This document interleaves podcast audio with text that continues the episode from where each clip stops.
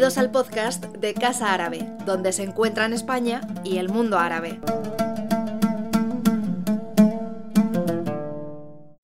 A todas y a todos. Como se ha hecho ahí como un silencio, voy a aprovechar y me meto corriendo. Eh, bueno, gracias por seguir aquí a estas horas, después de estar pensando y trabajando tanto. Eh, quería dar paso en esta recta final de la jornada a la mesa redonda Jóvenes actuando contra el odio cotidiano, que va a dinamizar Josefina Aranda, responsable de comunicación de Jove Solides.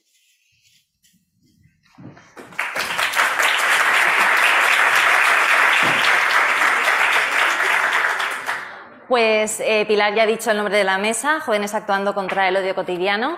Eh, bienvenidas a este espacio. Eh, llevamos una jornada muy intensa trabajando contra el odio cotidiano y la idea es que este, este espacio fuera un espacio también para seguir reflexionando, ¿no? implementando también nuevos aprendizajes y aprendiendo para trabajar todas juntas contra este odio cotidiano y contra todo tipo de discriminación. Y como veis estoy muy bien acompañada. Eh, pero tenemos un tiempo muy escaso para los temas que vamos a abordar. Creo que esto suena de todo el día, de todas las actividades que hemos llevado a cabo. Vamos con el tiempo, pero lo vamos a conseguir, vamos a optimizarlo y la idea es, eh, bueno, os presento, aquí tengo a Marta Franco, que es eh, la creadora de No le des casito, una campaña que pretende y lo consigue neutralizar a la extrema derecha en redes sociales, ahora la abordaremos un poquito más, a Ramia Chawi, que es activista, antirracista y youtuber experimentadísima, y tenemos a Teresa López, que es periodista, actriz y activista contra la violencia estética. Antes de presentarlas como corresponde y, hablar un poquito más de ellas y con ellas, sí que quiero comentaros un poquito cómo va, cómo va a funcionar este formato. ¿vale? Yo ahora voy a lanzarles, después de presentarlas como corresponde, una primera pregunta general, después varias rondas de preguntas específicas y después, esa es la idea de optimizar el tiempo, por cierto, tendréis solamente tres minutos por respuesta, ¿vale? Para que no sea yo la única que realice preguntas, sino que también vosotros y vosotras podáis realizar preguntas, ¿de acuerdo? Y ya sin más dilación, pues paso a presentaros a las invitadas como corresponde. A ver. Marta G. Franco es periodista, ha trabajado en medios, comunicación política y mediación cultural. Está especializada en estrategias digitales y dinámicas de colaboración en línea. Es creadora de la campaña en Twitter No le des casito. Forma parte de la intersección.net, eh, que es una comunidad para compartir aprendizajes, para comunicarnos mejor en redes sociales y tejer alianzas diversas contra la internacional del odio. Podéis aplaudir.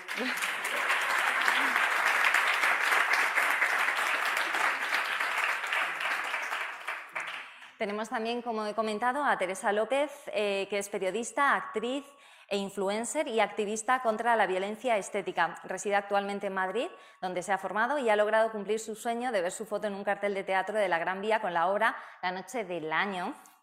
Y además es redactora eh, en Wover, Size. Eh, desde 2012 y experta en redes sociales, especialmente Instagram, TikTok y Twitter, que es lo que comentabas hace poco con, con Ramia. Y luego tenemos también a Ramia Chawi. Claro.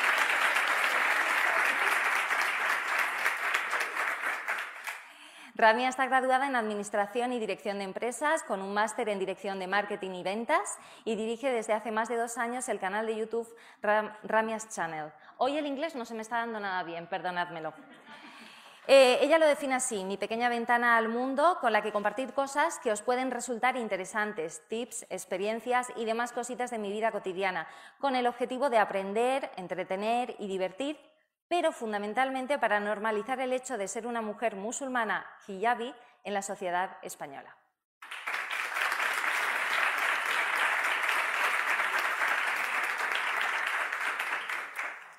Y ahora os lanzo a las tres esta pregunta general, eh, que creo que es complicado en ocasiones sintetizar, pero recuerdo los tres minutos. ¿Cuál ha sido vuestra experiencia en redes sociales? y eh, en qué activismo os habéis enfocado o habéis trabajado.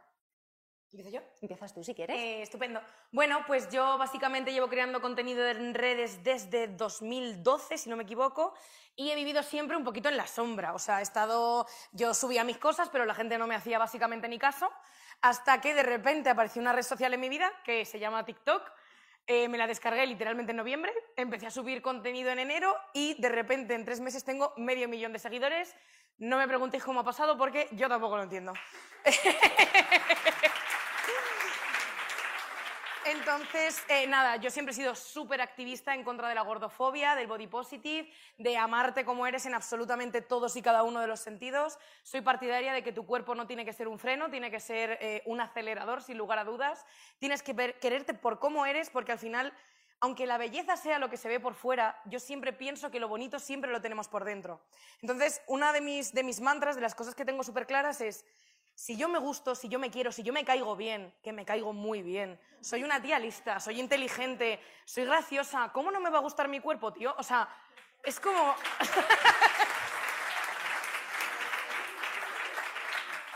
¿Que a alguien no le gusta? Pues chico, tienes un problema. Estupendo, tú te lo gestionas y gestiónatelo bien. No es mi caso. Ole. Otro aplauso, venga. Entonces eso, básicamente yo siempre intento hablar mucho en clave de humor, aunque también me enfado. Me enfado, me enfado muchas veces, muy normal. Y, nada, subo vídeos a veces dando cañita de la buena porque es como, me da rabia que a través del humor se nos escucha muy fácil, se entiende muy bien, la gente enseguida compra tu mensaje, pero en el momento que te plantas, dices hasta aquí, no voy a permitir que hagas esto, no voy a permitir que comentes esto, no voy a permitir que me mires así, a la gente ya no le gusta tanto. Y ahí es donde creo que reside unos... De... Y además suele ser mucho con mujeres, que, que me enfada todavía más porque es como, ¿por qué no me puedo enfadar? ¿Por qué no me puedo plantar? ¿Y por qué no te puedo decir hasta aquí? Porque este es mi límite y de aquí no lo tienes que pasar. Entonces, nada, básicamente mi experiencia en redes ha sido estupenda, tengo una comunidad maravillosa, recibo muy poco hate, hay, pero muy poco, y sobre todo me lanzo al mensaje de quiérete como eres, porque si estás bonita por dentro, lo de fuera acompaña.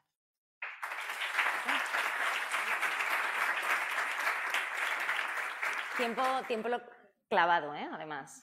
Qué control, qué control. ¿Rania?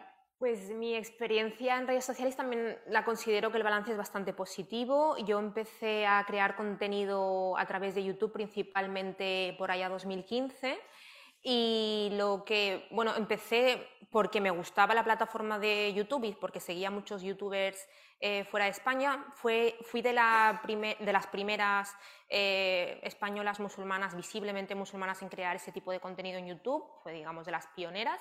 No era muy común en aquel entonces, aunque no parece tan lejano el 2015 y empezaba a compartir cosas desde lo que, igual que me ha presentado, desde la cotidianidad, hablando pues de mi vida, de las cosas que me iba encontrando, como hacían cualquier otro tipo de youtuber, pues que no fuera musulmana y nada. Lo que pasa que parecía como un poco extraordinario que una mujer musulmana pues hiciera ese tipo de contenido.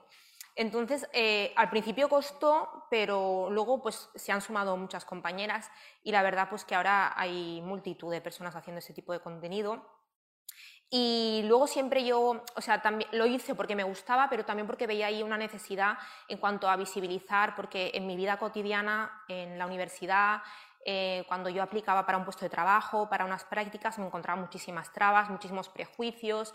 Em, y yo siempre pues eh, iba intentando educar ¿no? a la gente que me encontraba, diciendo, no, pues es que no es así, no, pues es... Y entonces pensé que había que amplificar el mensaje, de alguna manera intentar llegar a, a más personas y acercarlas a, a, lo que realmente es la vida de una persona musulmana en España, que es lo más normal y aburrida del mundo, igual que la de cualquiera, pero que parecía que, que no, ¿no? Entonces también estamos hablando de un contexto bastante complicado, el 2015, em, Charlie Hebdo, eh, el atropello de Niza, em, multitud de, sucesos que se iban sumando ¿no? y que iban haciendo que nuestra vida cotidiana y las cosas que hacíamos en nuestra vida diaria se fueran eh, complicando, eh, el recibir ataques eh, racistas, la islamofobia de género se veía súper acentuada ¿no?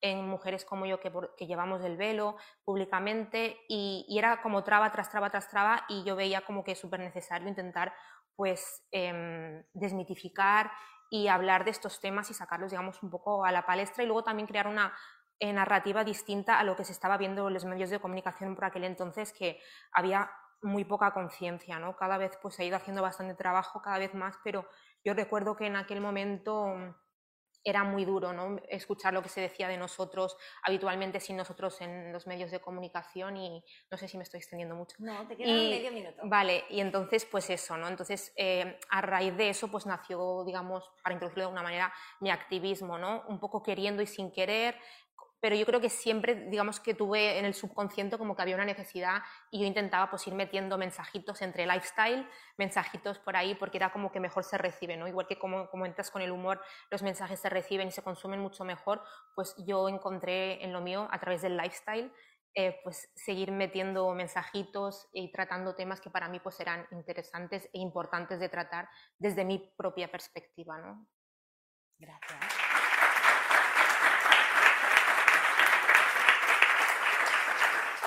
Es tu turno, Marta. Me toca. Eh, pues mi experiencia en redes sociales es muy larga porque ahí pone jóvenes actuando, pero yo ya no soy tan joven. Eh, entonces eh, empecé hace mucho tiempo, tipo cuando el 15M, que eso fue 2011, y en todo este tiempo he estado siempre gestionando cuentas o creando contenido para cuentas colectivas, de colectivos políticos, sociales, activistas diversos. Entonces no soy una persona visible en redes, pero sí que llevo muchos años en redes en varias, em, y lo que he visto sobre todo ha sido la evolución de, por decirlo rápido, cada vez peor, en el sentido de cada vez muchos más mensajes de odio, muchas más personas organizadas para que los mensajes de odio eh, se escuchen más, sin ser tantas, pero que estemos muy pendientes de ellas, y aprovechando las dinámicas, la manera en la que están diseñadas las redes sociales para hacer que sus mensajes lleguen más lejos. Eso luego, si quieres, hablamos de algoritmos y estas cosas. Pero en ese contexto, eh, yo trabajando, intentando hacer campañas contra el odio, eh, pues creamos, creé esta cuenta de No les des casito en Twitter, porque nos dimos cuenta de que el problema principal, bueno, no el principal, pero uno de muchos, es que eh, no tenemos en cuenta que en Internet lo más valioso que tenemos es nuestra atención. Es decir, hay infinito contenido que ver y se le damos la, la, atención a lo que se nos pone por delante más antes, ¿no? a lo que es más inmediato y gastamos mucha atención en ver, reaccionar, eh, intentar contrarrestar esos mensajes de odio que están ahí todo el rato tan visibles. Y todo el tiempo que dedicamos a todo eso no lo estamos dedicando a hablar de los temas que nos interesan, a poner sobre la mesa los debates que tienen sentido, a crear contenidos en positivo. Entonces, una cosa que decimos en No descasito así, por decirlo muy rápido, es eh, no, no, darle casito al odio, bloquear, silenciar, todas estas cosas que sabemos que se pueden hacer en las redes. Pero eso no quiere decir no actuar frente al odio, sino actuar de otras maneras, con mejor estrategia y que realmente puedan frenar el odio. Por ejemplo, eh, decimos siempre, la próxima vez que veas un contenido de odio, en lugar de responder y decir, vaya mierda esto, no tienen razón, esto es indignante, dedica ese rato, ese impulso, a irte a la cuenta de tu colectivo o persona activista antirracista favorito y coméntale y compártele. Y así, difundiendo lo que sí es tan positivo, en realidad estás haciendo mucho más contra el mensaje de odio que respondiendo directamente.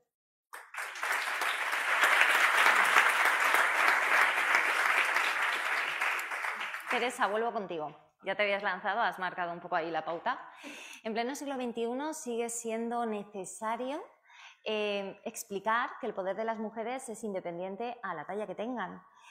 ¿Son realmente las redes sociales una herramienta útil para deconstruir el cuerpo perfecto que nos impone el sistema patriarcal? Pues yo lo que siempre digo es que las redes sociales, al final, como bien has dicho, son una herramienta. Las herramientas las puedes utilizar bien o las herramientas las puedes utilizar mal como a cualquiera están al alcance de todo el mundo, y es lo que ella ha dicho, al final el contenido que tú consumes, tú eliges qué es lo que consumes, tú eliges qué es lo que quieres ver. Eh, tenemos muchísimas activistas en el mundo de la gordofobia, tenemos muchísimas activistas en el mundo de perpetuar los cánones de belleza que, son inalcanzables, que son inexistentes y, y que es que no son reales. Al final el problema de la perfección es que es algo súper ambiguo. ¿Qué es la perfección? ¿A dónde tengo que llegar? Cuando llegue este peso ya está. No, seguro que vas a encontrar otra cosa por la que seguir remando, por la que seguir luchando, por la que seguir gastándote dinero, que al final esto es puro capitalismo, o sea, es que es así. Entonces, al final yo creo que sí, yo quiero confiar en que sí. Mi mensaje llega a mucha gente, o sea, literalmente medio millón de personas deciden consumirme a mí. Entonces, en el momento en el que se crea la conciencia, en el que llegamos a jóvenes, en el que realmente a la gente le puedes decir esto es una herramienta, úsala bien y enseñas a cómo utilizarla y qué es lo que tiene que llegar, sí, creo que es una herramienta que puede ayudar muchísimo, que puede marcar las pautas y que puede crear concienciación social. ¿Qué pasa? También tienes la otra oferta. Hay muchos niños que no tienen información de cómo tienen que utilizar las redes. Antes ahí fuera, tomándome el café, se lo he comentado a unas chicas que vi allí fuera, yo veo a mi prima de 15 años al lado de mí viendo TikTok, el algoritmo, lo que le sale, lo que ve, lo que consume, es súper peligroso. Pero es que es lo que ella quiere consumir. Porque ella le sale un vídeo mío, yo lo sé, sin que fuera su prima, y haría así. Porque pensaría, una gorda que habla, no me interesa. Quiero ver a la chica guapa que baila. Y es a donde ella va a querer llegar. es, ¿Cuál es nuestro trabajo? Decir, hasta aquí, mira lo que te ofrezco, obsérvalo y si te interesa, quédate. Pero creo que tenemos que poner mucho de nuestra parte para que haya un buen uso de las redes sociales.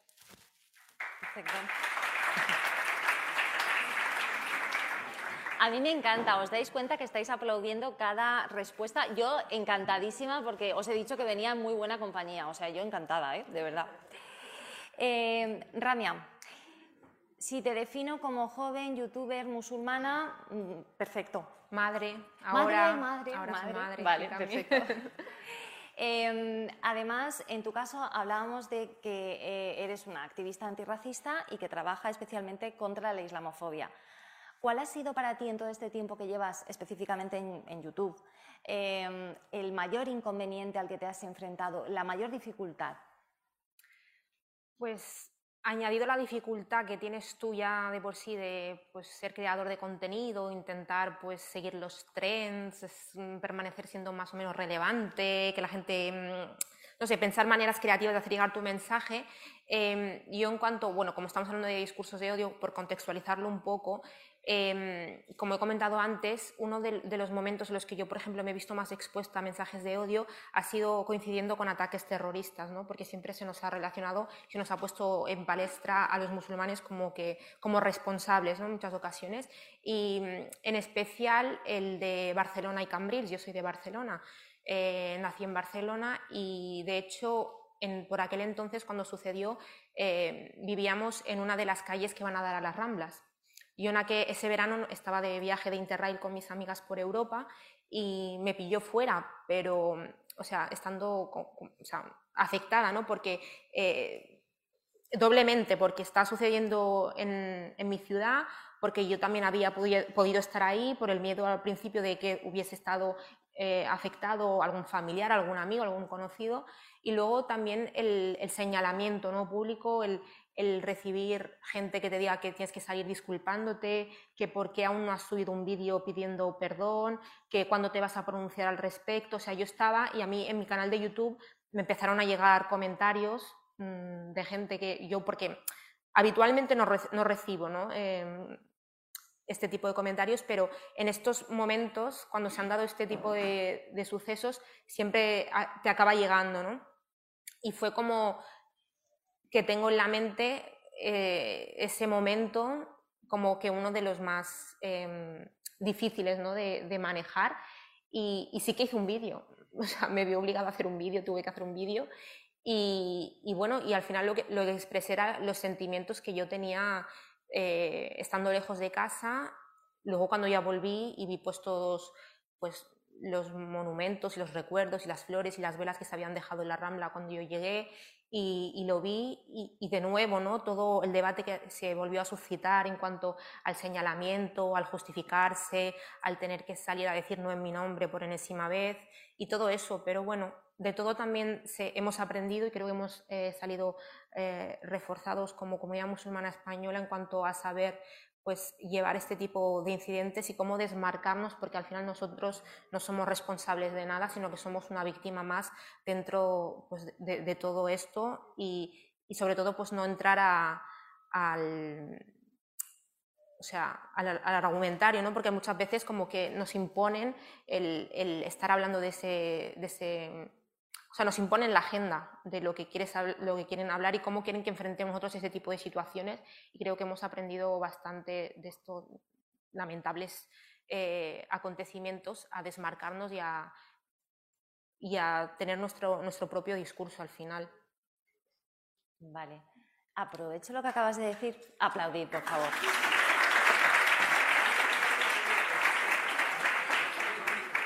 Aprovecho y nada, rompo un poco la trama que teníamos establecida de pregunta, tal. Eh, ¿Y cómo rompes tú la agenda? Por ejemplo, cuando publicas este, te ves obligada, necesitas publicar esto. ¿Es una manera también de romper la agenda desde tu propia posición en redes sociales? Sí, porque al final en, en los medios de comunicación durante esos días pues, se había dicho de todo. ¿no? También había habido intervenciones de personas de la propia comunidad, como por ejemplo mi amiga Miriam Hatibi, que también estuvo súper acertada durante pues, eh, ese momento y también llevó pues, un discurso mm, que yo creo que, estuvo muy bien, muy correcto. Pues yo también desde, como te comentaba, al final eh, mi canal de YouTube es mi manera de yo poderme comunicar hacia el exterior, ¿no? sin tener la necesidad de, mm, de pasar por el filtro de un medio que me condicione en el tiempo eh, que me ponga pues las trabas que sean para yo poder hacer llegar mi mensaje no ahí como que siento más libertad en cuanto a cómo enfocarlo cuánto expandirme cuánto no expandirme y desde dónde enfocarlo. Y, eso es lo que me gusta al final de, poder tener el canal de YouTube y mi pequeña audiencia o gran audiencia en función hasta dónde pueda llegar ¿no? o cómo se viralice o no un vídeo. Eh, de poder expresar, ¿no? Yo, tenía algo en el corazón, necesitaba pues comunicarlo, expresarme, hablar de eso y, lo hice cuando estimé que era conveniente hacerlo, ¿no? después de que aterrice los sentimientos, me lo pensé y, yo también, bueno, sigo teniendo ese vídeo ahí de, de lo que expresé en su momento. Marta, no le des casito es una de las campañas eh, que ha sido más valorada, una campaña de sensibilización, de movilización, eh, reconocida y que además eh, de boca a boca ha pasado, ¿no? además en Twitter, que sabemos cómo funciona, qué tipo de espacio es, que puede resultar muy agresivo en, ocasiones. ¿Cuál es el mayor, la mayor dificultad que has tenido a la hora de ejecutarla, porque estamos hablando de neutralizar a la extrema derecha y también sabemos que hay una parte del activismo que tendemos a, y además es inconsciente, ¿no? a emitir estos mensajes, como tú decías, reactivos. En lugar de resistencia son mensajes reactivos y hacemos campaña a la extrema derecha, visibilizamos y alteramos el algoritmo en su, en su beneficio. ¿Cuál ha sido la mayor dificultad a la hora de ejecutarla? Pues no le des casito que sigue, porque es una cuenta de Twitter que está activa, Em, nace para enfrentarse a la, mayor dificultad que nos está preguntando, que es la lógica con la que están diseñadas las redes sociales. Eh, y su modelo de negocio, porque al final viene de eso. Las redes sociales eh, pues viven de vender publicidad, entonces quieren que pasemos cuanto más tiempo enganchadas a ellas, pues mejor, porque más anuncios que vemos. Eh, y saben que la forma de engancharnos es mostrarnos los mensajes que nos hacen reaccionar, que nos hacen estar ahí. Y al final, por cómo funcionamos por una cuestión natural de nuestro cerebro, lo que más nos engancha es lo que nos produce miedo, enfado, indignación y no esas cosas que no podemos evitar mm, reaccionar y contestar. Entonces, los algoritmos, famosos algoritmos de las redes sociales, están programados para mostrar a más personas aquellos mensajes que reciben más reacciones, sea comentar, sea pararse a verlo, sea compartirlo o lo que sea, ¿no? todo tipo de reacción que hagamos sobre un mensaje. ¿Esto qué quiere decir? Que aquellos mensajes que post, eh, tweets, imágenes, lo que sea, que están recibiendo más comentarios que normalmente son negativos, porque como digo, reaccionamos a lo que no nos gusta, eh, los está viendo más gente. Con lo cual, estamos ayudando al reaccionar a que la gente, aquellos mensajes que consideramos tóxicos, lleguen a mucha más gente. Y hay una cuestión que es como contraintuitivo, decirte, no, no hagas nada cuando veas un mensaje de odio, porque claro, a todas las personas que no estamos muertas por dentro y tenemos un poco de empatía, nos dan ganas de actuar cuando vemos algo injusto, odioso, tóxico. Pero hay que guardarse las ganas o, mejor aún, como decía antes, focalizar esas ganas en estrategias, formas de contestar que realmente no vayan a ser eh, contraproducentes. Entonces, por ahí es el, mayor problema, es cómo conseguir frenar esa intuición del casito. Eh, y bueno, es algo que poco a poco hemos ido mm, popularizando en Twitter, ese eslogan, pero otro reto es cómo salir de Twitter y entrar a otras redes, porque esto que digo de cómo reaccionar y así está muy basado en cómo funciona Twitter con los retweets y tal, en otras redes tipo TikTok, por ejemplo, también es igual, TikTok también muestra más aquellos mensajes que tienen más reacciones, pero no es tan fácil, eh, digamos, como el rollo del retweet, comentar encima de un vídeo, o sea, hay que curárselo un poco más. Entonces es más difícil eh, colar este mensaje de no darle casito a más gente, es más difícil explicarlo. Entonces, uno de nuestros grandes retos ahora mismo es conseguir llevar estas ideas a otras redes, a TikTok, a Instagram, que son las que más. TikTok, por ejemplo, se rige mucho por cuánto tiempo te pasas viendo un vídeo. Si tú un vídeo lo ves entero, aunque no comentes ni interacciones, si te quedas a verlo, creo que es más de 10 segundos, eh, ya la red social cuenta como que te ha interesado. Entonces, lo muestra toda- más gente. Toda interacción, sea del tipo que sea, o sea, incluso cuando tú estás pasando mensajes eh, con el móvil, donde pares, eso la red lo mide y lo mide como que es algo que ha captado tu atención. Por favor. No te contengas, no te contengas. Eh, ahora voy contigo porque me ha llamado mucho la atención lo que has dicho de que casi no tengo mensajes de haters. Hablamos de una campaña que es para neutralizar a la extrema derecha. ¿Y cuál ha sido la reacción de la extrema derecha en Twitter? A la campaña en sí, pues a veces llegan y responden a alguna cosa, pero creo que han sido un, un poco inteligentes. O sea, a ver, la extrema derecha hay mucha, pero sabemos que sistemáticamente la extrema derecha eh, intenta provocar a la gente que se considera más de izquierdas, eh, poniéndole mensajes para que reacciones y, le- y les hagan virales. Hasta el punto de que incluso cuando ese partido de extrema derecha que todas tenemos en la cabeza empezó a intentar crecer en Facebook, lo que hacía es que promocionaba sus contenidos para gente de Podemos. Porque contestaban y tú cuando en Facebook lo que ves son los contenidos, el tipo de contenidos con los que tú eh, interaccionas más y también los contenidos con los que están interaccionando tus amigos.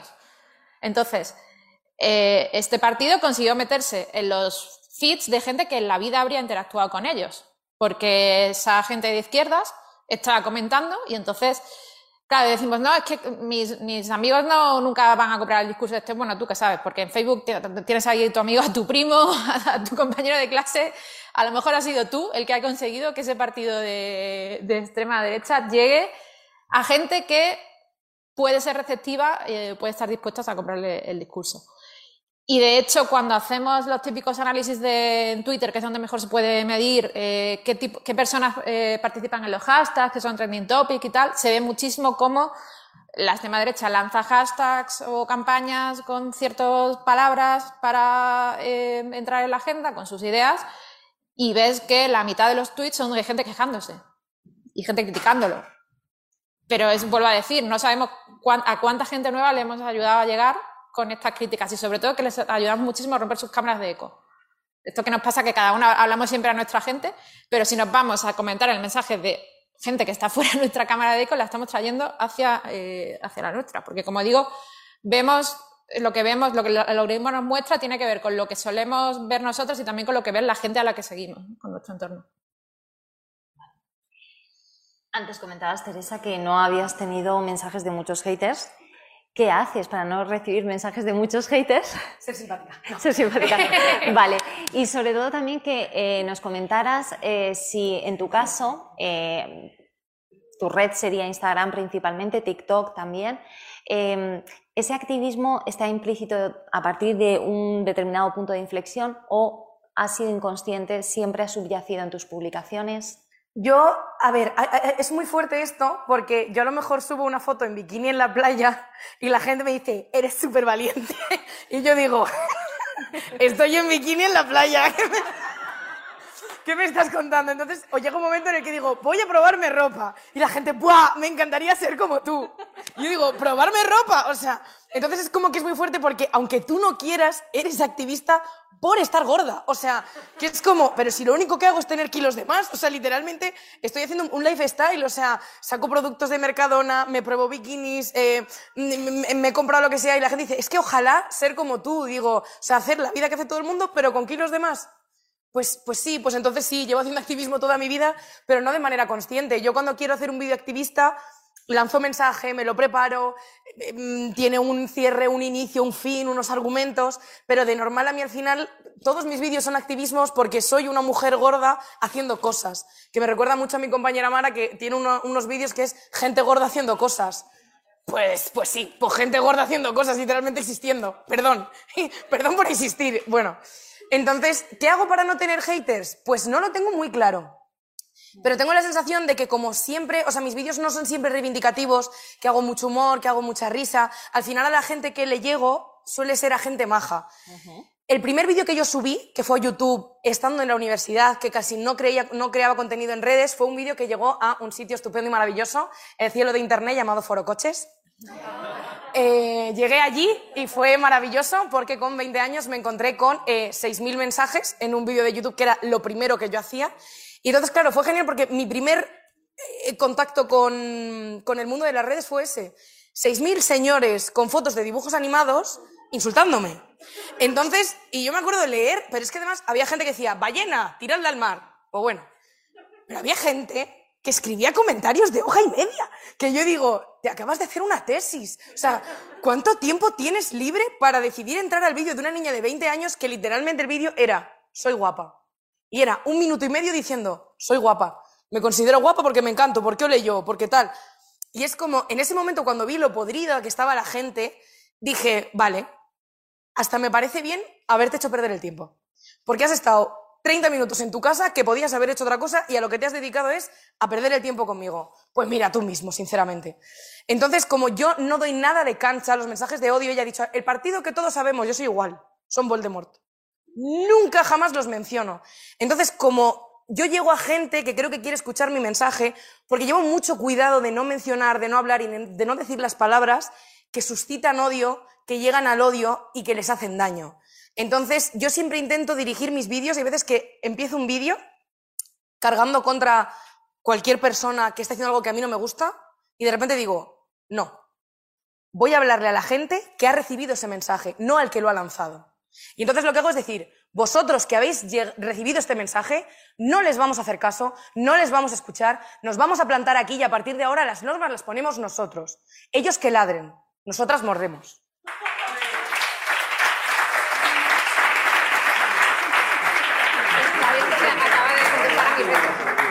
Sí, sí, sí. Acaba de contestar a mi reto, que es como, como hablamos de esto en, en, Instagram y en TikTok, que es justo explicar lo mismo que no les casito, pero en otro formato. Es tal cual. No, no, a ellos no me dirijo. No me interesáis.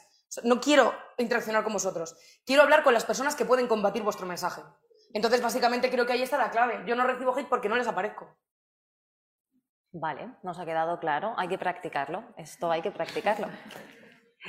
Ramia, esta mañana eh, hemos escuchado a Moja y él defiende que no basta con no ser racista, sino hay que ser antirracista.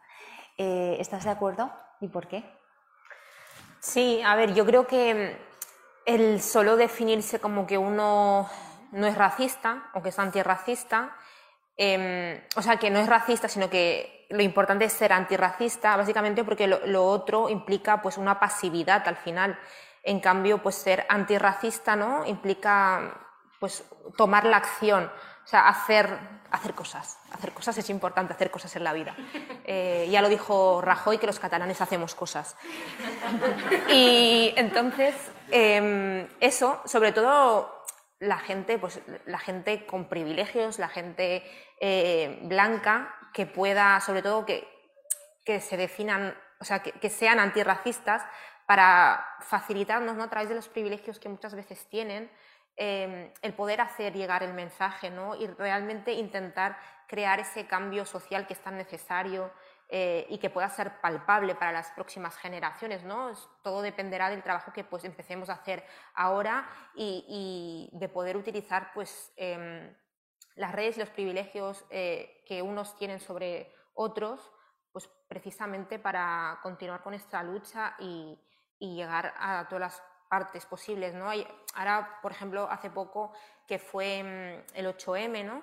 Y en el 8M es un momento en el que vemos que, mucho, que el movimiento feminista pues intenta implicar bastante em, coloreando al final, ¿no? invitando a personas racializadas, a personas negras, a personas marrones. Em, al colectivo ¿no? y cederle los espacios que suelen tener, ¿no? las plataformas que tienen, sus redes sociales, eh, fomentan pues, yo sé, directos, debates, mesas redondas y nos invitan a hablar y a señalar, ¿no? y, o sea, como que nos dan un espacio para nosotras poder dialogar y decir la nuestra. Pero sí que es verdad que, que solo ocurre en el 8M y alrededores, ¿no? Y a eso me refiero cuando digo que uno tiene que ser antirracista, intentar serlo no solo en fechas señaladas, el día contra el racismo, el día de la lucha contra no sé qué, contra no sé cuánto, sino que intentar em, que sea durante todo el año, ¿no? establecer eh, diálogos y facilitar el acceso a las personas racializadas a, todos los eventos y contar con ellas en, todas las cosas que hagamos, en todas las acciones y no solo en fechas señaladas, porque al final sí que muchas veces nos sentimos como utilizadas, ¿no? como mero marketing, ¿no? Eh, y de decir que realmente creemos que somos personas antirracistas cuando solo lo somos pues, para fechas señaladas. ¿no? Por eso creo que es importante que, y quería comentarlo, que se cuente con nosotras siempre, no solo eh, en ciertos momentos. Y, para mí eso sí que es lo que implica ser antirracista de verdad y no solo pues, etiquetarse como tal porque queda súper progre y, y súper bien de cara a vender lo que tú quieras vender. Fantástico.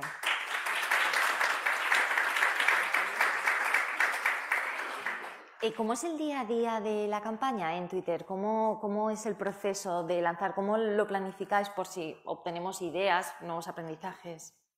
Eh, pues básicamente es una cuenta de Twitter donde se tuitean muchas cosas. Empezamos machacando con la idea de no les des casito, intentando explicar un poco más allá lo que hemos dicho de cómo funciona el algoritmo y también cosas que tienen que ver con la agenda mediática, porque no es solo una cuestión del algoritmo que son matemáticas, sino también lo que decía antes de la carga mental que nos ocupa y cómo nuestra agenda eh, acaba totalmente condicionada por aquellos debates tramposos, maniqueos eh, horribles en los que nos intenta meter ese partido del que todos estamos pensando.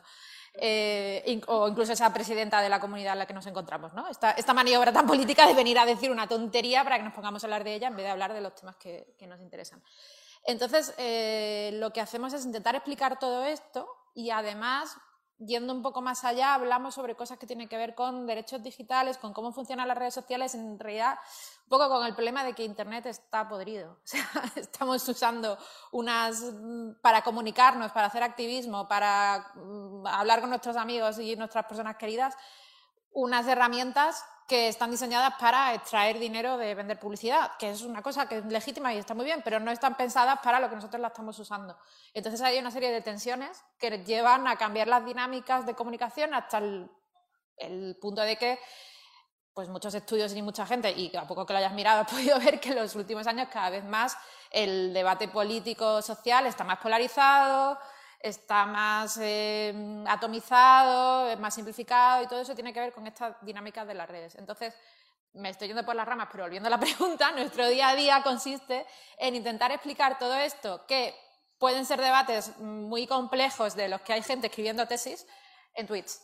Porque también otra cosa que nos pasa mucho en el sector de gente que hacemos campañas, nivel ONG, fundaciones, colectivos, todo el tipo que sea, es que tendemos a escribir unos informes maravillosos que son un PDF que colgamos en nuestra página y lo leemos nosotras mismas. Pero nosotros teníamos mucha inquietud de cómo intentar transformar este conocimiento que está, que hay mucha gente estudiando todo esto de la dinámica de las redes y cómo es tóxica y afecta a la democracia, etcétera, en formatos que se puedan consumir en el cotidiano en esas mismas redes, en tweets y vuelvo, por ejemplo, tenemos el reto de poderlo explicarlo en un TikTok o en cualquier otro tipo de formato que llegue a toda esa gente que está en el cotidiano de las redes.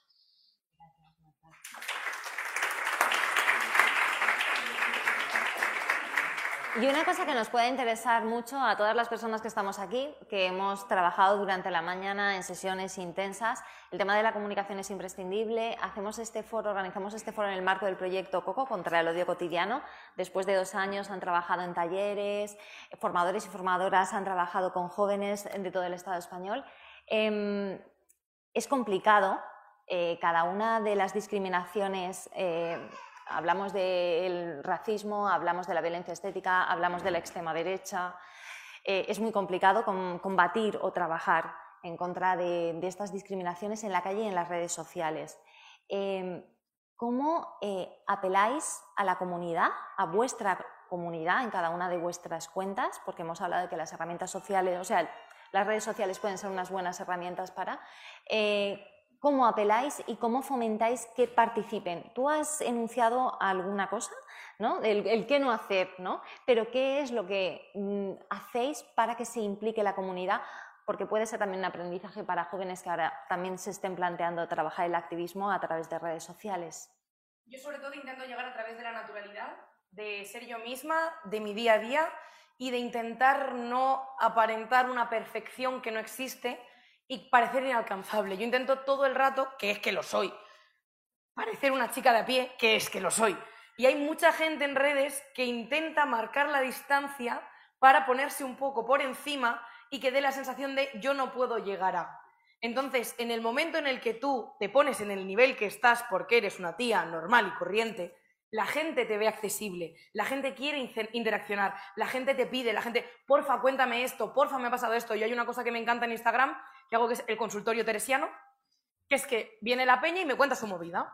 Oye, pues eh, este chico me ha dicho que estoy gorda y que no va a estar conmigo porque tengo sobrepeso, no me quiere presentar a sus amigos, el otro día un profesor en clase me hizo esto, mi madre no me trata como yo quiero, no sé cómo hablarlo, entonces me dedico a contestar y al final tú contestas a una persona, pero es lo que ella dice, llegas a muchísimas. Tú no sabes quién te está viendo en redes, tú no sabes quién está consumiendo, consumiendo tu contenido. Entonces al final, aunque yo te lance el mensaje a ti, niña gorda, que tiene un problema con su madre, la madre de otra niña gorda me está viendo y va a decir, ostras, a ver si esto me está pasando con mi hija, a ver si yo la estoy haciendo sentir así.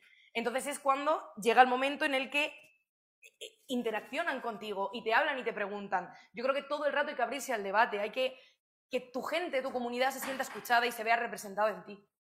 Entonces creo que esa es la clave. Gracias, Teresa. Rania. Yo siguiendo en la línea que comenta Teresa, por ejemplo, em, también me gusta interactuar bastante con mis seguidores, saliendo un poco de YouTube, que he hablado ya mucho de YouTube, pues en Instagram. Y, por ejemplo, a raíz de mi embarazo, em, empecé a comentar mucho con, mis seguidoras el tema de cómo nos sentíamos en la consulta con la ginecóloga, con la matrona, y, y empezamos a, ver un mogollón de comentarios racistas eh, y machistas que nos hacían, especialmente por el perfil que éramos en consulta, eh, brutales, ¿no? Y había mucha gente pues, que no se daba cuenta y a raíz de tener este tipo de conversaciones, pues empezó a decir, oye, pues, pues es verdad, porque luego cómo se dirigen a nosotras, cómo se piensan que llegamos sin conocer el idioma, sin estar informadas, em, cómo se sobreentiende que no, no es que vosotras utilizáis tal método anticonceptivo, no, porque vosotras sois de, hacer tal y, cual, ¿no? Como eh, otra vez más englobarnos a todas las mujeres musulmanas con, como un, en, un compartimento estanco porque todas somos iguales, iguales, seguimos el mismo patrón y todas pues somos sumisas, eh, no entendemos, no sabemos, no conocemos. Y, ahora pues que estoy viviendo la maternidad, también como que me estoy metiendo em, a, luchar, eh, em, o sea, a ser antirracista desde dentro, ¿no? desde de, estos compartimentos. ¿no? Pues durante mi embarazo en cuanto a la sanidad, que me di cuenta de mogollón de cosas que hasta que no estuve en ese momento de vulnerabilidad de mi vida, ¿no? durante el embarazo, eh, no sentí. El tema de la violencia obstétrica, que nos atraviesa a todas las mujeres, pero luego que también eh, implica un componente racista cuando eres una mujer racializada, cuando te presentas en, consulta con el velo, cuando los médicos se sorprenden por cómo eres, cómo te expresas y lo que haces. Y luego también a raíz de ir eh, a grupos de madres, a, grupos de lactancia, a preparación al parto em, y cómo nos hemos sentido. ¿no? Entonces, a raíz de, compartir estos, estos espacios que pensábamos que eran espacios seguros porque íbamos a estar rodeadas de otras mujeres, cómo también nos hemos sentido em, pues fuera de lugar, discriminadas, observadas, que no nos hemos sentido libres. Y entonces a partir de esta experiencia mi compañera Hajar y yo hemos creado Proyecto Jaima Maternal que es un proyecto em, para madres eh, racializadas, que normalmente pues, que además son musulmanas, y lo que hacemos es tener pues, nuestro grupo de, madres donde hablamos de temas de maternidad, pero hemos creado pues eso, lo que es un espacio seguro, donde nos sentimos em, totalmente libres y tranquilas de expresar pues cualquier cuestión sin sentirnos juzgadas, señaladas,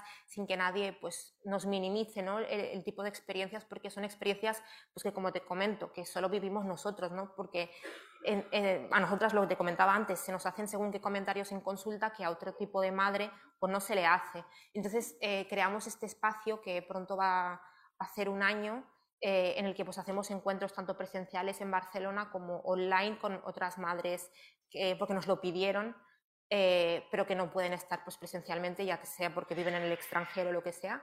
entonces también eh, convocamos sesiones, encuentros eh, de Jaima Maternal online y es un proyecto que ha tenido muy buena acogida y que era muy necesario porque no había nada así como de maternidad para mujeres de ascendencia pues, norteafricana y musulmana y es lo que estamos haciendo ahora y la verdad que estoy bastante contenta con el proyecto y aprovecho y os lo digo, seguirnos por Instagram.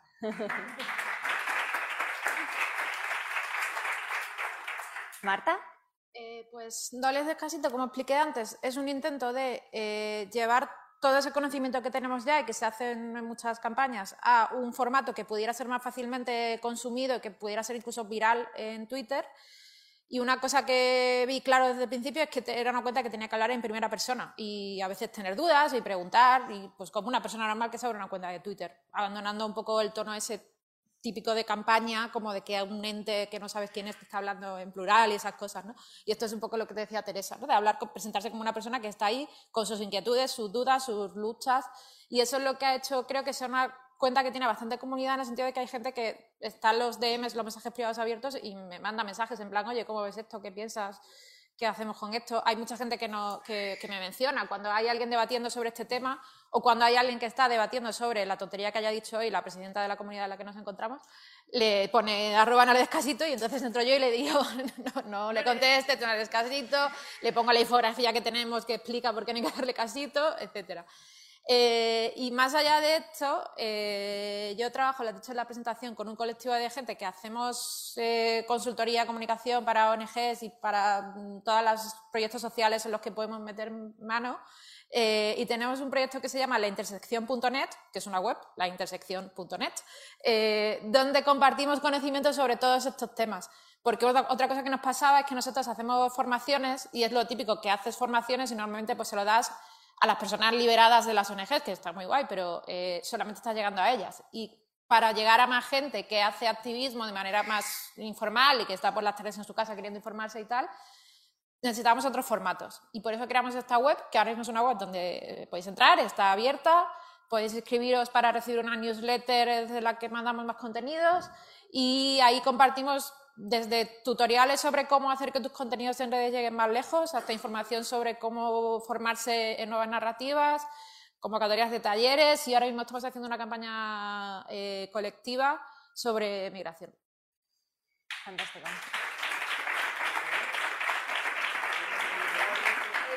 intersección.net.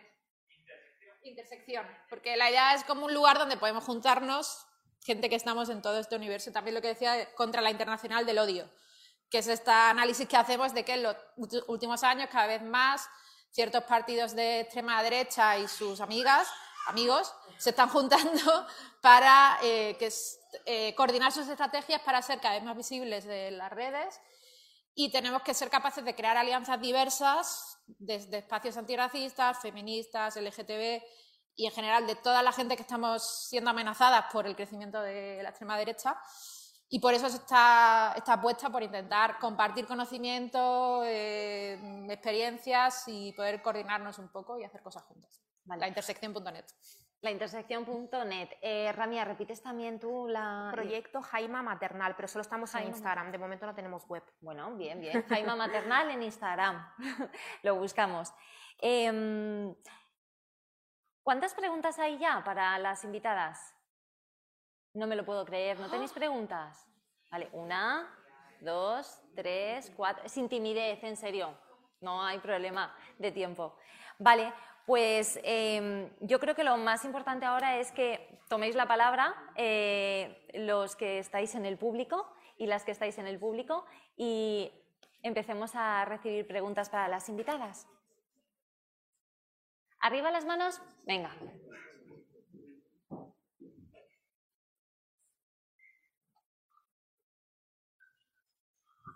Hola, muy buena. Eh, yo me llamo Jawad, soy de Cartagena, de Antirrumores. Y bueno, la pregunta es para tres, para tres, la puede responder cualquiera. Y era sobre los comentarios de odio. Y yo a veces pienso que es mejor no responderlo, no responder cualquier mensaje de odio, porque como que sigue el rollo a la persona esa, mejor ignorarla, pero también a veces pienso que si lo dejamos pasar siempre, es como que siempre se multiplica. Y que una persona ve un comentario malo y lo quiere repetir también, quiere seguir el rollo a los demás, no sé. La pregunta es, ¿es mejor responder estos comentarios, dejarlos? No sé. ¿A quién diriges la pregunta? ¿O es Eh, a las tres? A tres o a Teresa, no sé. A las... Teresa porque tiene TikTok. Yo, mira, Pero también cualquiera lo podría responder. yo creo que directamente hay que ignorarlo. O sea, hay gente que te quiere escuchar y hay gente que no te quiere escuchar. Cuando alguien lanza un mensaje de odio, sobre todo el tipo de los que estamos acostumbrados a ver en redes sociales, no es gente que quiera debatir, es gente que quiere echar leña al fuego y quiere que tú le eches tu leña a su fuego. Entonces lo que tenemos que hacer es no entrar en ese... Pero yo, de verdad, bajo ningún concepto, eliminar, bloquear, no, no existes en mi vida. Sé que te da la sensación, porque a mí es lo que me pasa mucho en mi círculo social, con las personas con las que me muevo, somos gente que tenemos unos ideales parecidos, tal, tal, tal, y de repente sale el partido político elegido que dices, ¿quién los vota? No están en mi vida, porque yo llego a un momento en el que, como tengo a tanta peña bloqueada, creo que es que ya no pueden ni acceder, o sea, es como es que ya no pueden comentar porque no están ahí. ¿Qué pasa? A esa gente, aunque tú te tires y de verdad creas que estás haciendo una labor social estupenda y maravillosa intentando educarle, no te quieren escuchar. No les interesa. Vas a gastar tu tiempo para absolutamente nada. Vale muchísimo más la pena que lances un mensaje positivo a gente que sí te quiera escuchar. Esto para las redes sociales. En la calle, evidentemente, no nos callamos, no lo permitimos y no agachamos la cabeza. Tú ves un acto racista, tú ves un acto machista, tú ves un acto de cualquier tipo de violencia en la calle, tú alzas la voz y dices, perdón, esto yo no te lo voy a permitir. Delante de mí, no. En las redes sociales, no porque no son personas, son pantallas, son letras. Cada uno las puede interpretar como quiera. Entonces creo que literalmente es perder tu tiempo. El odio hay que combatirlo, pero hay que saber cuál es tu lucha y dónde es el lugar en el que lo tienes que hacer. Con Peña, como el partido Voldemort, no hablamos.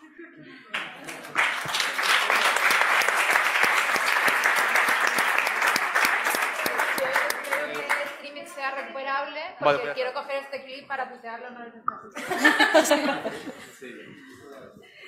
Eh, ¿Queréis eh, contestar? Porque había lanzado a Teresa y a todas. Yo no tengo nada más ¿No? que añadir. Vale. Siguiente pregunta. Eh, hola, buenas tardes, yo soy Muna y bueno, em, yo quería preguntarle a... Es que no veo nada desde aquí. Marta, creo, sí. Eh, eh, has comentado que te, tienes un proyecto, ¿no? Intersección.com o punto .es. Punto .net, vale. Eh, enfocado a combatir el odio em, eh, de la extrema derecha. ¿Realmente crees que el odio solo proviene de la extrema derecha y no es un problema estructural más que de un partido político? Y, y luego, a Ramies también quería preguntarle, porque creo que, por lo que, por lo que he escuchado, si no me equivoco, em, creas diferentes contenidos. Tienes tanto contenido eh, antirracista como contenido eh, enfocado a lo que es el relato ¿no? de, de la vida cotidiana de una chica visiblemente musulmana. Entonces, yo quería saber qué contenido se consume más y qué, co- y qué público es el que lo consume. Y, y ya está. Gracias. Gracias.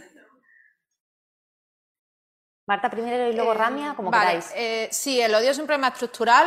Vivimos en sociedades racistas, machistas, LGTBI-fóbicas, eh, xenofóbicas y en general de hombre blanco hetero.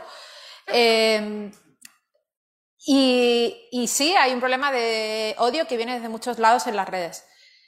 Y no solamente combatimos el odio de la extrema derecha. Ahora bien, eh, está muy claro y muy documentado y muy demostrado por un montón de informes, estudios, rastreos de dónde vienen los mensajes de odio, que en los últimos años, desde Trump y Bolsonaro, eh, todos estos partidos de alt-right, nueva derecha, que son los mismos fachas, pero ahora tienen internet y, y mucho dinero, están organizados para que sus mensajes lleguen más lejos. Y es muy fácil rastrear, no es muy fácil, pero se ha hecho rastrear cómo se coordinan, cómo utilizan técnicas eh, para estar ahí, como lo que decía antes, esto de que pues, eh, promocionan sus mensajes para que lo vean la gente de izquierdas y le respondan, o lanzan hashtags todos a la vez, o tienen bots, que no son personas humanas, tienen lo que también llamamos bots, que sí que son personas humanas, pero que son trolls a sueldo.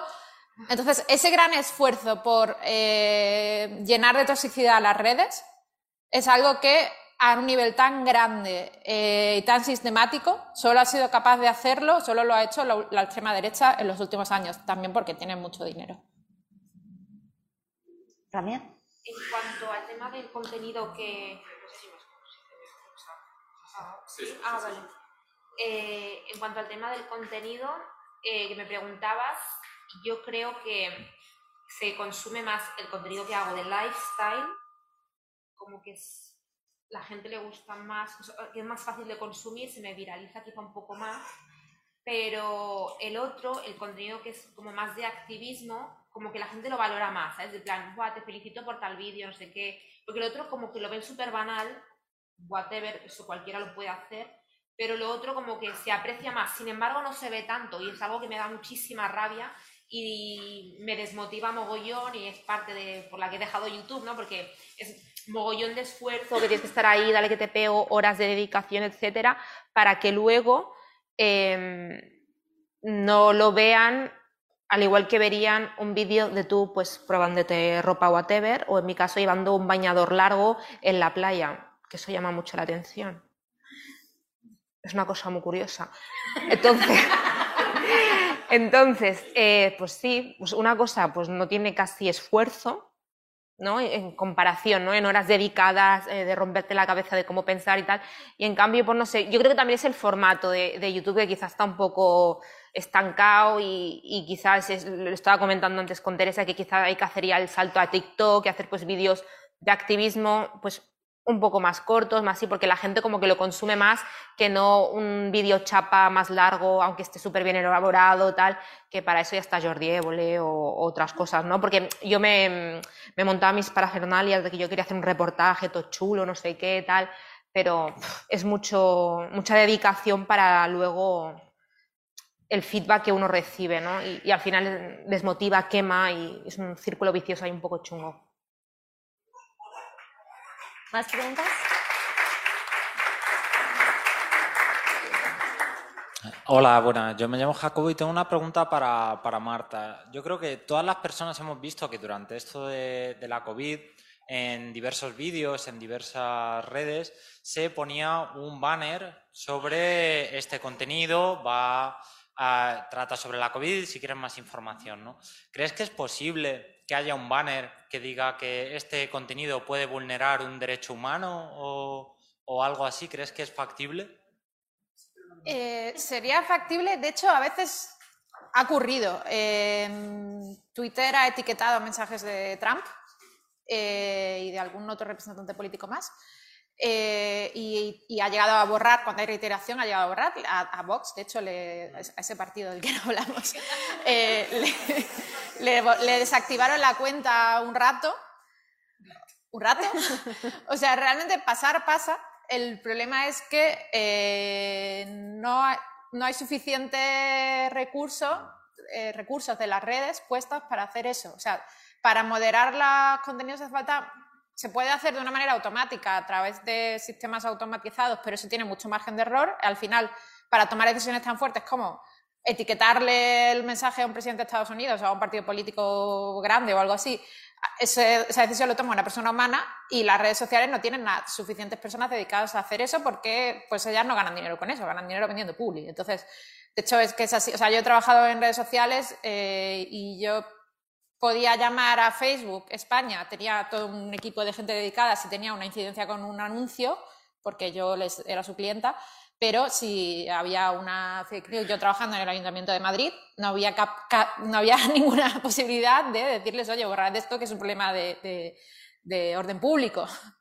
O sea, ellos no tienen ninguna red social, tiene gente, ¿no? Entonces, para esto haría falta que, pues, regulación, que los gobiernos les obligaran a regular. Y algo sí que se está moviendo en ese sentido, pero no lo suficiente.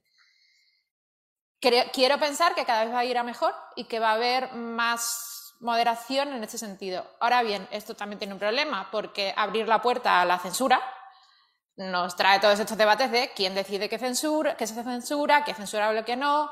Por ejemplo, en las últimas semanas, una cosa, voy a meterme en camisa de once varas quizá, pero sabéis que Twitter le ha puesto una etiqueta eh, y en algunos casos ha llegado a banear las cuentas de RT, que es este medio de Rusia, y hace ya mucho tiempo que tenían siempre la cosa de este, eh, en RT, este medio está financiado por el gobierno de Rusia. Y es como, bueno, sí, pues nos puede parecer una mierda la editorial de RT, pero ¿por qué no me pones también que RTV lo financia el gobierno de España, ya que estamos jugando a esto, ¿no? Porque todo el mundo tiene detrás algún tipo de interés, ¿no? Y por lo que sea, solo han decidido señalar al de Rusia. Entonces, o sea, hay un montón de debates sobre estos señalamientos, estas etiquetas, cómo se hacen. Y por ya terminar, Twitter precisamente está intentando hacerlo de una manera que podría ser interesante, aunque todavía no lo han llegado a desarrollar, que es, ahora está solamente en pruebas, que es hacerlo de manera colaborativa. O sea, no ser ellos quienes, quienes etiquetan, sino que los usuarios puedan empezar a etiquetar y cuando un tweet haya tenido muchísimos comentarios etiquetando, entonces ya dicen, ah, vale, este tweet hay 10.000 personas que han dicho que es problemático, ¿no? Como hacerlo desde abajo, que es tipo como la Wikipedia, ¿sabéis? Que todo el mundo puede editar la Wikipedia y por eso es un sistema fuerte, porque como hay tanta gente editándola eh, y cambiando lo que sea, pues es muy difícil que se, cuelen fallos, aunque a veces pasa, porque tiene una comunidad enorme y es muy difícil que eh, manipular a millones de personas que están ahí editándolo, ¿no? Pues ese tipo de formas de, plantear los sistemas de etiquetado, en mi opinión, son mucho más interesantes que que lo decida la empresa de turno o intentar que lo decida el gobierno, que eso ya sería desastroso probablemente.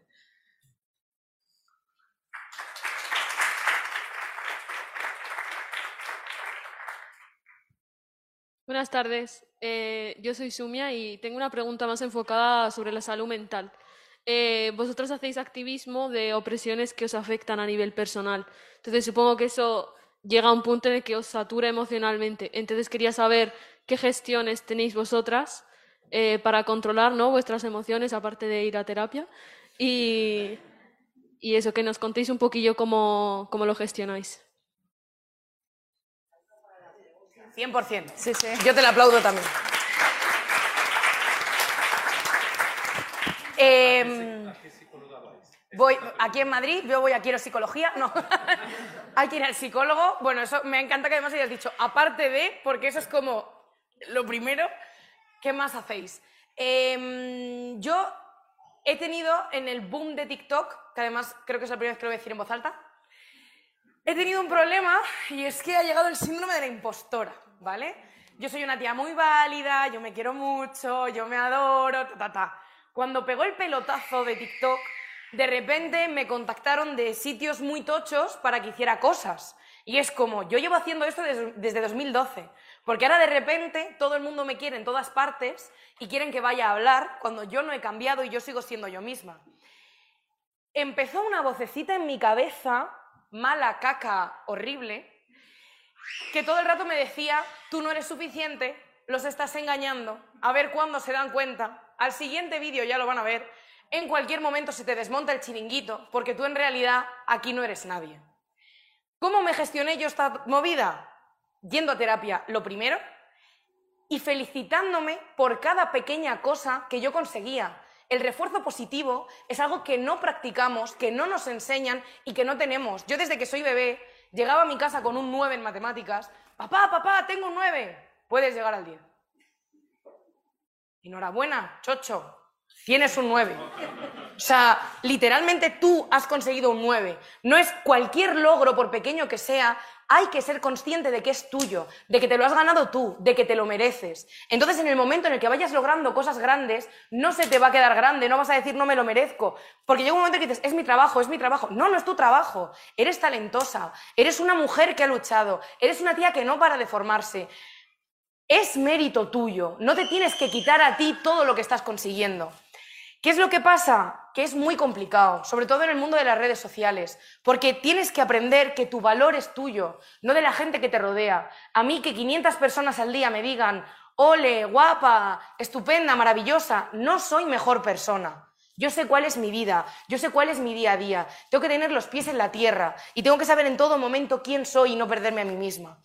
¿Qué es lo que tienes que hacer? Rodearte de gente que te quiera, que te quiera de verdad, que te anclen a la realidad y que te hagan todo el rato ser consciente de que no eres nadie ni estás logrando nada que sea magnífico, pero al mismo tiempo te refuercen y te digan, ole tu chocho.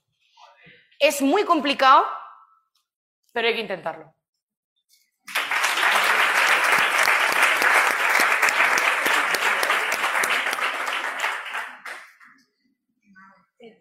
Yo voy a añadir una cosa, que es que esto tiene que ser colectivo, porque en unas redes sociales en que cada vez más ya los, las cuentas como las que yo gestiono, que soy vieja, que son colectivas, no funcionan, sino que son personas que están ahí dando su cara en TikTok con su nombre, eh, pasa mucho que estas personas a veces eh, están eh, de general expuestas a mensajes de odio, pero también cuando tienen un pico de visibilidad porque han tenido algo muy viral o porque han salido en la tele o algo así, de repente reciben una tromba de odio, muchas veces porque en el cielo de Internet Foro Coches, por ejemplo, se han organizado para ir todas a por ella o algo así.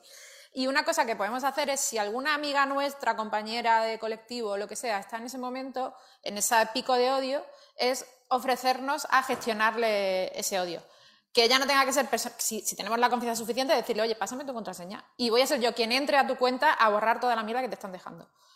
Y durante unos días tú te, te, voy a llevar al cine esta noche, pero yo me voy a encargar de bloquear y de denunciar a todo esto, porque tener que gestionárselo una misma puede ser muy duro y además es difícil, yo entiendo, a veces pedir ayuda, pero o sea, no te das cuenta cuando estás superando, entonces debería salir de, de, de nosotras, viendo alrededor, las que no somos visibles y no tenemos grandes cuentas, si la gente que tenemos cerca que pueda estar en esa situación, ofrecerle ayuda y decirle todo esto, ofrecerle la ayuda para gestionar esa... Sí.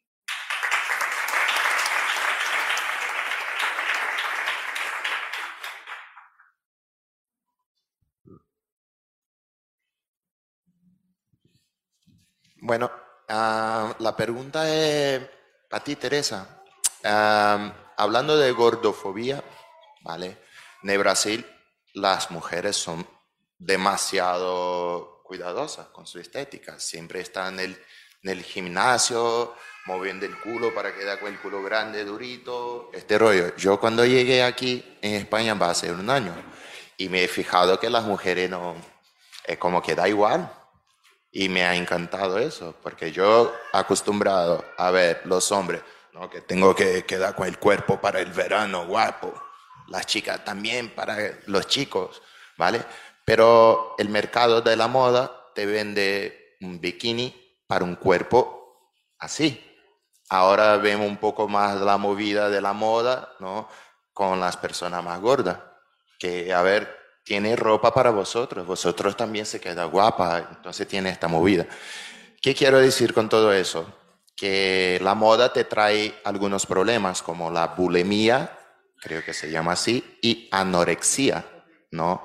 En tus contenidos, tú lo tratas solamente una parte o tú tratas un poco de todo, tú desarrollas estos temas también, no solo para las mujeres gordas, pero para las mujeres también que sabe que quieren quedar seca, ¿no? Y se queda como, creo que es bulimia o anorexia, que come y, come.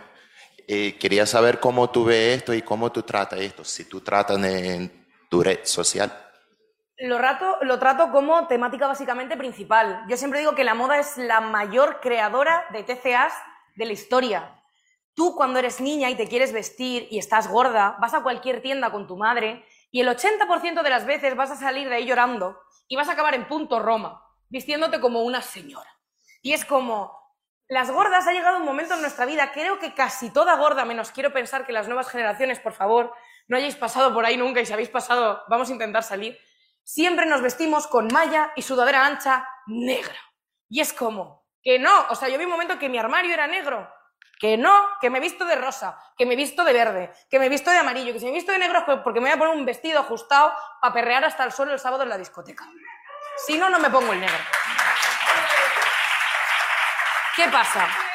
El tema del TCA llega un momento en el que cuando tú estás obsesionado con alcanzar un tipo de cuerpo, tu cuerpo lo conviertes en una cárcel en lugar de convertirlo en un hogar, en un lugar al que tú quieres vivir, en un templo. Yo siempre digo, yo me cuido muchísimo, porque igual que me cuido la mente, me cuido el cuerpo. Y me da rabia porque parece que me tengo que justificar todo el rato y digo, es que a partir de ahora no voy a decir que voy al gimnasio. Me lo voy a callar porque voy mucho al gimnasio. Pero es como, no lo quiero decir porque parece que es como, la gorda tiene que decir que va al gimnasio para justificar que se cuida. No, lo hago porque me quiero. Y yo soy una tía que cuido mucho mi alimentación. Me gusta, si quiero comer patatas fritas, que hoy me comí unos huevos con patatas, me lo echo en la fryer. O sea, son pequeños gestos del día a día que tienes que hacer para cuidar tu cuerpo. En el momento en el que tú entiendes que tu cuerpo es un templo, es una casa, te va a acompañar toda tu vida. Tienes que quererlo y quieres, tienes que tener, tienes que querer vivir en él. Yo quiero vivir aquí porque me va a acompañar. Este cuerpo me permite abrazar a mi abuela. Este cuerpo me permite besar al chico que me gusta. Este cuerpo me permite hacer teatro cada fin de semana. ¿Cómo lo voy a maltratar? ¿Cómo voy a creer que es una cárcel? ¿Cómo lo voy a odiar? Y es una, me da muchísima rabia y me da muchísima pena cuando veo a personas que odian su cuerpo, que no lo quieren, que, que, para ellos es una cárcel real, se arrancarían la carne si pudieran por el simple hecho de intentar seguir unos estándares de belleza que no existen, que no son alcanzables, que no son reales. Lo que nos venden está editado, está fotografiado, es un momento, no es una realidad. Tienes que querer a tu cuerpo. En el momento que tú quieres a tu cuerpo, todo lo demás funciona. Entonces, ese es mi mensaje siempre en redes. La bulimia, la anorexia, los atracones, todos esos TCA nos los han metido en la cabeza y la putada, si me permitís, que tienen es que una vez que lo tienes ya metido aquí, es tan difícil, tan difícil salir de ahí, porque te crees que te has recuperado y vuelves a caer y vuelves a caer. Y necesitamos gente que nos saque de ahí y, que nos dé ganas de decir, este es mi cuerpo y lo quiero entero, de arriba abajo, con 10 kilos más, con 10 kilos menos, con pelo, sin pelo, como sea, yo decido sobre él y me va a acompañar en cada momento, que es el que me permite vivir. Entonces, ese es el mensaje que tenemos que lanzarle al mundo.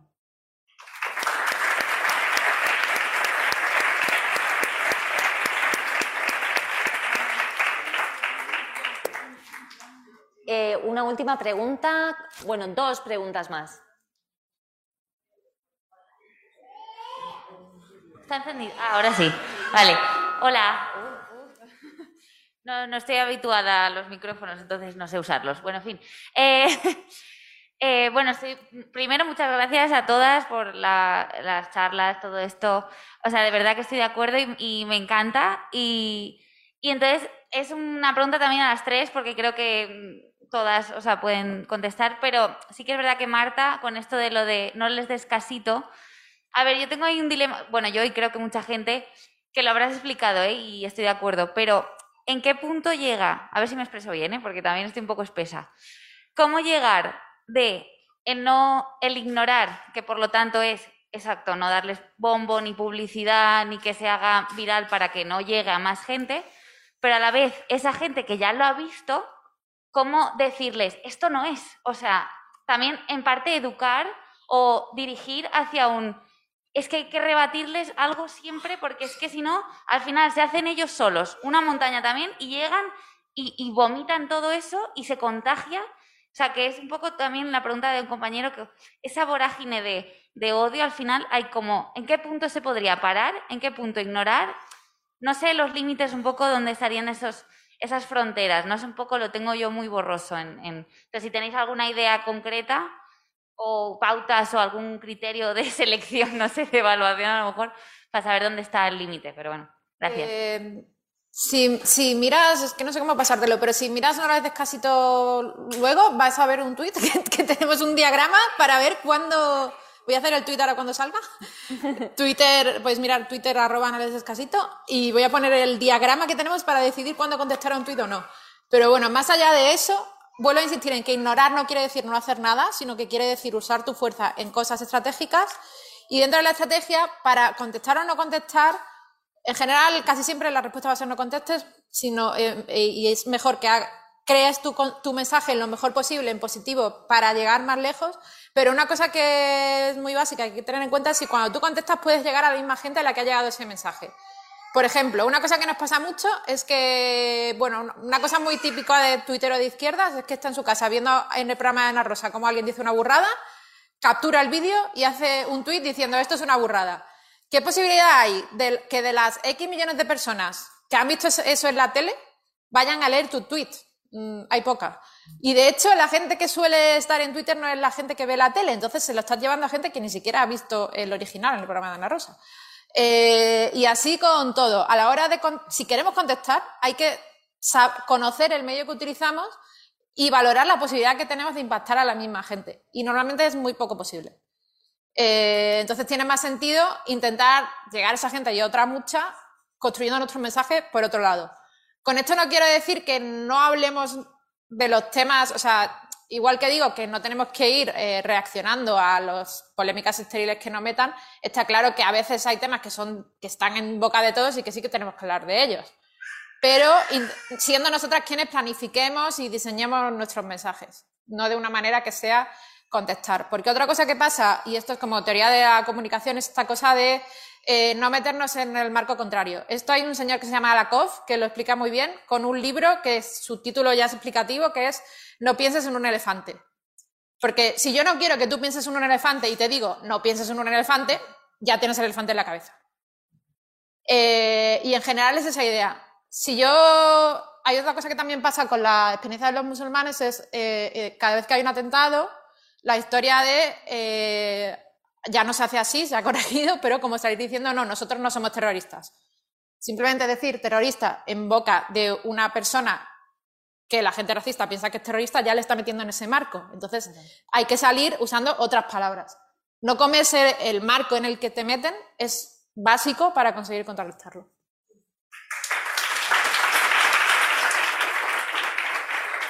Y la última pregunta, tiene el privilegio de hacerla.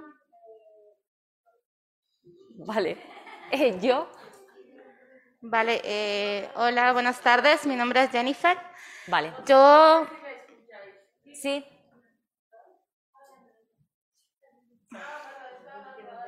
Dos preguntas, las dos últimas. Vale. A lo mejor pueden hacer Sí. las dos seguidas y vemos si se pueden. Vale.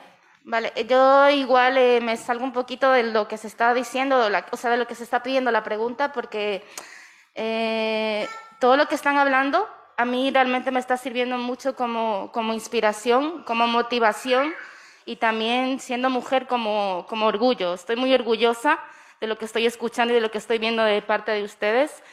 Y, la verdad es que es bastante difícil, porque incluso actualmente en las redes sociales también se, se lucha. Se lucha porque lo que tú compartes a nivel activista, en mi caso, eh, sea presente, o sea, cale y, y que no sea solamente un like o un me encanta, ¿no? Yo me he encontrado muchas veces con la situación de que comparto cosas y ni siquiera le dan un like, que en verdad no es que me quite el sueño, pero luego como que genera un poco de, no sé cómo expresarlo, pero me molesta porque igual otras compañeras o bueno, otros amigos que tengo en Facebook o en Instagram comparten cosas que, que son humillantes o que son cosas que realmente no tienen sentido y la gente abombona eso de, de likes y de me encanta. Y hay momentos en el que uno, por lo menos yo en mi situación personal, me llego como a desmotivar. Digo, bueno, ¿qué estoy haciendo? ¿Cómo puedo llegar a más lugares? Pero al ver y todo lo que ustedes están diciendo, vuelvo y me repito otra vez, eh, para mí es motivación y seguirme inspirando y seguir luchando también desde, desde esos puntos, ¿no? Haciendo visible todo, todas esas realidades que nos atraviesan. Y nada, siento no hacer una pregunta, pero decirles eso, que estoy muy, muy, muy, muy agradecida de, de lo que estoy escuchando y de lo que hoy estoy también informándome. Gracias.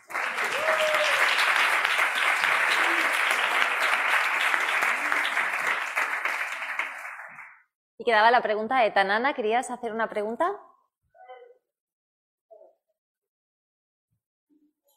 No es una pregunta, no voy a preguntar, pero es una admiración a través de los tres, pero precisamente a Teresa, ¿vale? Pero en la palabra gorra solo existe en, en- aquí.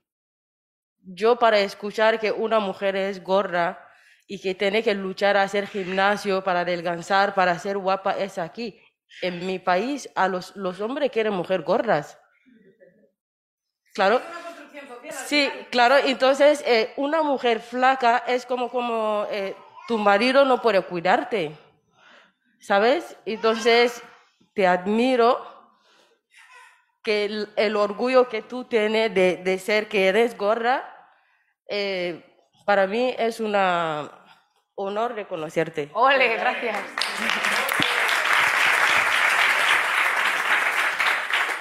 Literalmente me voy a hacer un. O sea, tengo ahora de aquí, yo me voy al teatro hacer una obra de teatro que yo soy actriz que se llama Gordas. O sea, que es como mi mensaje, mis colegas, mi profesión. He intentado unirlo todo en la obra de teatro Gordas. Yo para mí gorda, a mí cuando me dicen, defínete con tres palabras, la primera que digo es gorda. No por el hecho de lo que es mi cuerpo, que evidentemente, evidentemente, soy una tía que está gorda y que tengo sobrepeso, sino porque yo me he formado como Teresa a raíz del atributo de estar gorda, porque a mí me han rechazado de pequeña por estar gorda, a mí no me han querido en X círculos por estar gorda. Entonces yo soy quien soy a día de hoy por haber crecido estando gorda. Yo el día de mañana, por lo que sea, peso 57 kilos, yo seguiré diciendo que soy gorda, porque soy una tía gorda de alma, porque soy quien soy por eso. Tal cual.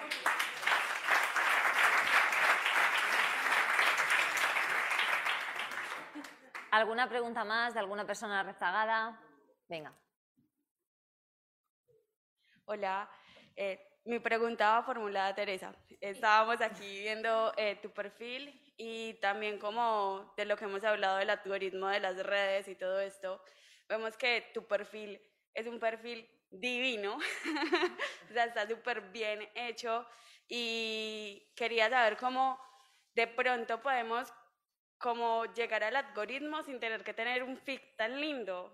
O sea, una persona normal, normalizada. o sea, no, sé qué... No lo sé porque no lo he sabido hacer nunca. O sea, literalmente yo soy una tía que llevo haciendo lo mismo muchísimos años. De repente, a mí me han dicho que en TikTok hay alguien que me quiere y que está enseñando mis vídeos. Porque es que no tiene sentido, porque en TikTok lo que ves son bailes, son recetas, son eh, cosas muy concretas. Mis vídeos son de tres minutos pegando chapas. O sea, es que no es lo que la gente consume en TikTok. Sin embargo, a través de contar historias, porque al final es lo que ella ha dicho, a través de cosas del día a día, de repente te meto un vídeo en contra de la gordofobia, entonces como que subo dos vídeos riéndome, uno haciendo un unboxing del Mercadona y de repente me tiro tres minutos diciéndote deja de hacer el canelo en la calle. Entonces, y, y de menospreciar a las mujeres y de, bueno, lo que hago. ¿Cómo se hace? Creo de verdad, porque hay mucha gente que dice, no, te voy a enseñar cómo tienes que llegar. Las estrategias de las redes cambian todo el rato. Un día es el compartir, otro día es el copiar enlace, otro día es el comentar, o sea, seguir el ritmo de la red social para intentar todo el rato ser viral e intentar llegar, creo que es una manera de volverte loca, de agotarte y de decir, mira, estoy harta, paso ya. Porque cada vez es una cosa nueva y distinta. ¿Qué tienes que hacer para intentar hacerte viral? Desde mi punto de vista, ser tú misma. Si tú lo haces bien, si tú lanzas un mensaje bien y la gente sabe escucharte, te van a compartir, te van a comentar, te van a dar like, van a copiar el enlace y se lo van a pasar a su prima la de Cuenca. Pero tienes que ser tú. En el momento en el que intentas sacrificar tu mensaje en pos de qué es lo que ahora mismo la red social premia, pierdes tu esencia. Puede que esto sea un poco trampa y aquí la experta diga sí, pero no. pues puede ser. Yo creo que esa, esa ha sido desde luego mi clave y creo que es lo que toda persona creadora de contenido tiene que intentar lograr no perderse a sí misma por el camino en pos de llegar a más gente. Si llegas más, estupendo. escuchan cuatro? Oye, maravilloso. Cuatro personas que están invirtiendo su tiempo en escucharte a ti. Es que son personas que al final es lo que yo digo. Yo, yo no tengo medio millón de followers, de, de números. Son 500.000 personas que en su casa me ven y gastan tres minutos de su vida en escuchar lo que yo esté contando. Hay que dejar de, ver números y empezar a ver personas. Y cada cuenta, por pequeñita que sea, es muy válida.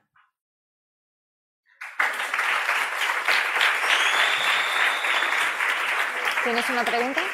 Sí. Vale, la última pregunta de Karim. Como persona a la que pagan para que explique, que a mí me pagan para que explique cómo funcionan los algoritmos y cuáles son los trucos para llegar más lejos, estoy de acuerdo en que hay que hacer buenos contenidos.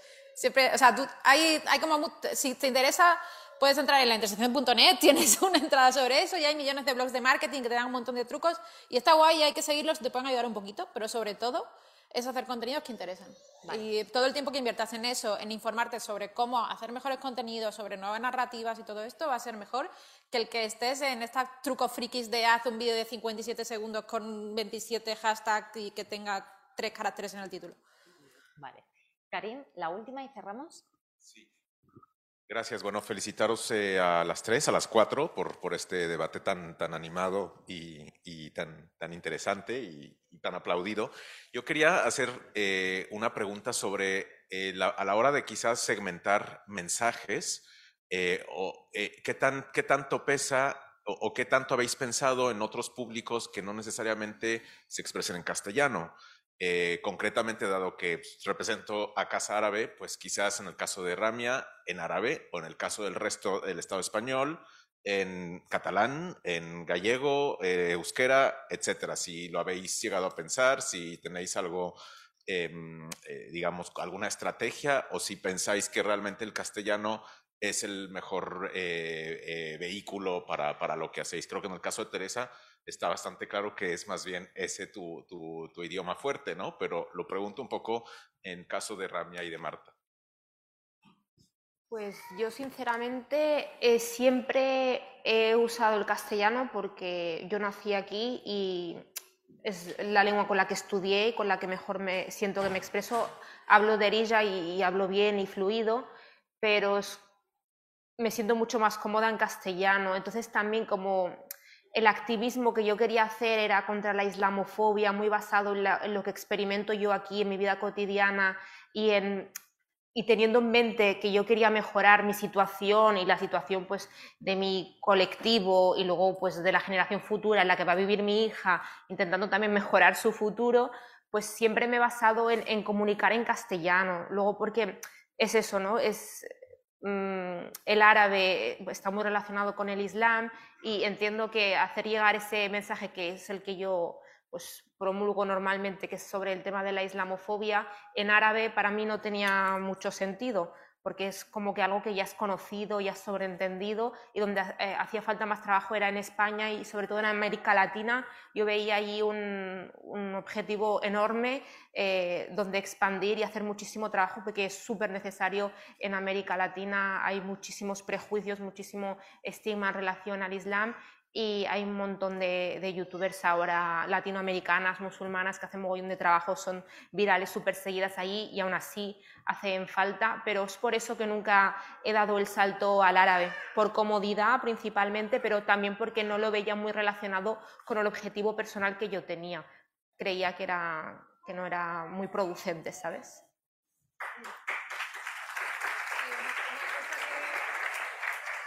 Que hemos dicho todas en algún momento es que en redes sociales lo que funciona es la espontaneidad, la naturalidad, ser tú misma, contar tu cotidiano y todo esto. Entonces, por eso yo creo que tiene más sentido que cada persona se comunique en el lenguaje que, en la lengua que la que se sienta más cómoda y que tenga más que ver con su cotidiano y que pueda ser más natural.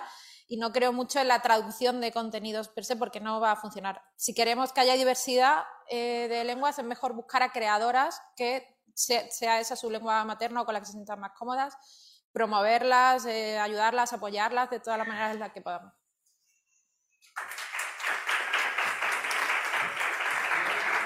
Pues llegamos al final de esta mesa redonda, esta mesa para intercambiar. Muchísimas gracias, Teresa, Ramia, Marta. Sois inspiración. Qué contagio, ¿no? Yo creo, es verdad que ha sido, yo creo, una de las mesas en las que he estado que más se ha aplaudido. Eso seguro. Y os invito a acabar respondiendo en forma de titular a si creéis que realmente las redes sociales, el activismo en redes sociales, sirven para cambiar la realidad social. Sin lugar a dudas, sí. ¿También? Yo creo que, que tienen un potencial brutal y, y, para mí sin duda han significado un antes y un después porque creo que la comunidad musulmana en estos últimos años, gracias al trabajo que hemos hecho todas, cada una pues eh, en la medida de lo posible de lo que ha podido hacer, eh, ha significado pues un cambio sustancial en la realidad de, de la sociedad española ¿no? en cuanto a, a representatividad, inclusión, no sé, yo creo que, gracias al trabajo de redes sociales se ha conseguido muchísimo. Para... Es un titular largo. Perdón, este, ¿eh? perdón, es verdad, he dicho un titular, perdón. Marta. Yo lo voy a transformar en una pregunta para aquello de conseguir interacción, engagement en redes sociales, que es, de las personas que estáis en esta sala, los que tenéis menos de 30 años, ¿alguna de vosotros estaría aquí si no existieran las redes sociales? Al revés, o sea, había... los que tenéis menos de 30. Imaginaos que no existieran las redes sociales. ¿Habrías llegado hasta aquí? Yo creo que sí, porque todavía tiene el marketing de persona para persona. Pero la diferencia en mi, en mi ver es que bueno. no hay tanta A ver, sí, sí. contestado como la mitad y era un poco eso, como decir que las redes sociales ayudan a que estemos aquí. Muchísimas gracias por la atención y por la participación.